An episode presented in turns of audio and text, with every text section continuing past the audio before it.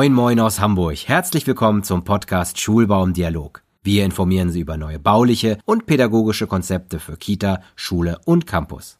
Ich bin Dr. Max Gonina. Wie können Schulgebäude mehrfach genutzt werden, um Räume für mehr Bewegung, Bildung, Begegnung und Kultur im Quartier zu schaffen? Ich spreche darüber auf der Schulbaumesse Köln im September 2022 mit Elina Schneewind. Sie hat einen betriebswirtschaftlichen Hintergrund und ist Projektleiterin des Bob Campus in Wuppertal-Oberbarmen. Neben umfassender Erfahrung im Projektmanagement sowie mit Netzwerkaktivitäten in leitender Funktion verfügt sie über Zusatzqualifikationen im Bereich systemisches Coaching und als Trainerin. Der Bob Campus ist ein Projekt, das von der Montagsstiftung Urbane Räume initiiert wurde. Frau Schniewind, Sie sind Projektleiterin des Bob Campus in Wuppertal. Mögen Sie einmal kurz erklären, was das eigentlich ist? Ja, der Bob Campus ist ein Stadtteilentwicklungsprojekt, was von der Montagsstiftung Urbane Räume nach dem Initialkapitalprinzip initiiert wurde. Das heißt, eine bestehende brachliegende ehemalige Textilfabrik wurde ja in eine andere Nutzung überführt, ko-kreativ mit dem Stadtteil. Das heißt, es gab einen Planungsprozess, in dem konkrete Bedarfe für den Stadtteil ermittelt wurden und die sind dann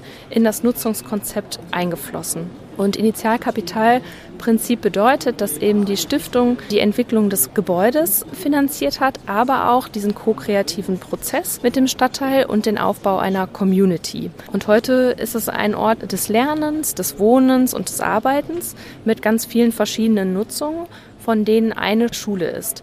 Nämlich hat die angrenzende Max-Planck-Realschule, die aus allen Nähten platzte, wie die Beteiligungsprozesse sich zeigten, dort heute Fachräume, also textiles Gestalten, Werken und Kunst. Und die Lehrerinnen haben wirklich diese Räume mitgestaltet.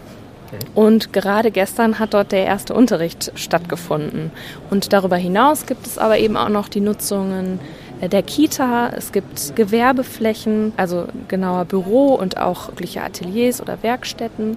Wir haben einen angrenzenden Park und das Herzstück sind Flächen, die dem Gemeinwohl gewidmet sind. Und da entstehen ganz viele Anknüpfungspunkte auch für die Nutzung der Schule, da es dort eine Stadtteilbibliothek geben wird ab dem nächsten Frühjahr und Angebote gemeinnütziger Art aus dem Stadtteil. Also da sind Kulturveranstaltungen denkbar, nachbarschaftliche Treffen, es kann gemeinsam gekocht werden, Sportangebote. Und da sehen wir schon jetzt, dass die SchülerInnen, die ähm, auch die Fachräume nutzen und nutzen werden, wirklich in den Bob Campus strömen und sich diese Nutzung vernetzen. Das ist ein sehr positives Beispiel, wie das funktioniert hat.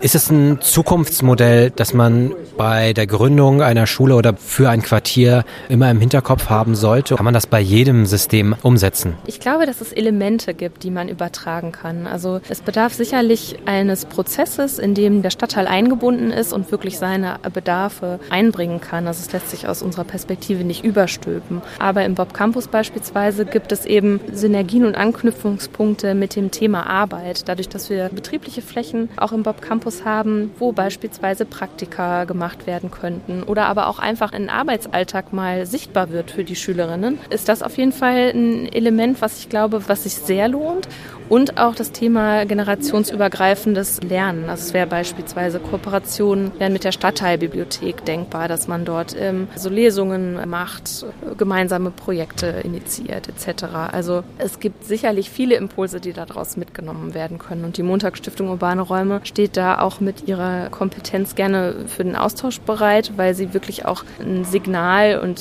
sozusagen eine, eine Idee dafür in die Welt bringen will, wie Stadtteilentwicklung Entwicklung eben aussehen kann. Wie kann man das denn umsetzen? Nehmen wir mal an, wir sind hier auf der Schulbau. Wir nehmen jetzt als Beispiel eine Schule, die jetzt tagsüber genutzt wird, bis, sagen wir, in den Nachmittag hinein, aber abends jetzt freie Räume hätte, die geschlossen sind.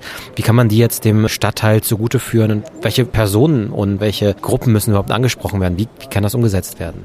Ja, also mit diesen Fragen beschäftigen wir uns gerade ganz aktuell, weil wir eben in die Betriebsphase einsteigen. Also im Architekturkonzept ist das bereits bedacht. Es gibt zum Beispiel dann eine Eingangssituation, die es erlaubt, dass nur ein Teil der Räume zugänglich werden. Dann in der praktischen Ausgestaltung gibt es natürlich sehr viele Beteiligte. Einmal die konkreten Bedarfe aus dem Stadtteil, also sprich, gibt es jemanden, der möchte in den Räumen des textilen Gestaltens einen Nähkurs geben oder ist es Kunstworkshop für den Kindergarten, sind ja etliche Anforderungen da auch denkbar. Und zusätzlich ist natürlich das Gebäudemanagement als Mieter und die LehrerInnen als NutzerInnen des Gebäudes gefragt. Und ich glaube, dass es dazu immer auch eines individuellen Aushandlungsprozesses bedarf, also neben rechtlichen Fragen und ganz praktischen, wo werden Materialien hingeschlossen etc. Wie wird es gebucht? Wer schließt auf? Wer schließt ab? Glaube ich, ist es dann auch nochmal also eine, eine Geschichte, die durch die Personen, die konkret vor Ort sind, mitgestaltet werden sollte, damit es auch getragen wird durch alle Beteiligten und ja, dann auch eine Wirkung entfalten kann.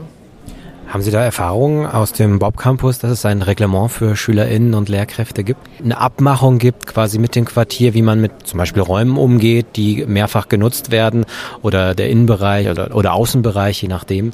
Ja, tatsächlich steigen wir in diesem Prozess auch gerade erst ein. Also ich würde Sie da gerne an, an einem großen, wertvollen Erfahrungsschatz teilhaben lassen, aber wir haben für uns so ein bisschen äh, schon die Bereiche gesammelt, die es zu beleuchten gilt und steigen da aber auch wirklich in einen begleiteten Prozess ein, also in einen moderierten Prozess, wo die verschiedenen Beteiligten zusammenkommen und das gemeinsam erarbeiten. Also da gibt's, glaube ich, noch keine Blaupause, wenn wüsste ich sie gerne. Und es braucht wirklich den Blick über den Tellerrand, um da eben neue Lösungen zu entwickeln und die wir dann sehr, sehr gerne zum späteren Zeitpunkt auch teilen. Ja, wunderbar. Dann meine letzte Frage ist es auch schon. Wie ist die Eindruck von der Schulbaumesse? Sie waren jetzt bei der Podiumdiskussion. Vielleicht hatten Sie ja auch schon die Gelegenheit, ein wenig über die Messe zu schlendern. Ja, wie ist Ihr Eindruck? Ja, ich kenne die Location tatsächlich sonst nur von Konzerten und finde die Atmosphäre aber auch so sehr gelungen. Ja, mir ist sehr positiv aufgefallen, dass es sehr interessierte Besucher gibt. Also das Bühnenprogramm wird wirklich durchgängig verfolgt und es gibt wenig Wechsel im Publikum. Also es ähm, scheint mir, dass hier wirklich sehr engagierte und interessierte Personen vor Ort sind. Ich bin jetzt keine Architektin von Hause aus, aber habe schon auch ein paar spannende Anregungen hier von den Ausstellern mitgenommen. Ja, vielen Dank. Dann wünsche ich Ihnen weiterhin ganz viel Erfolg. Danke.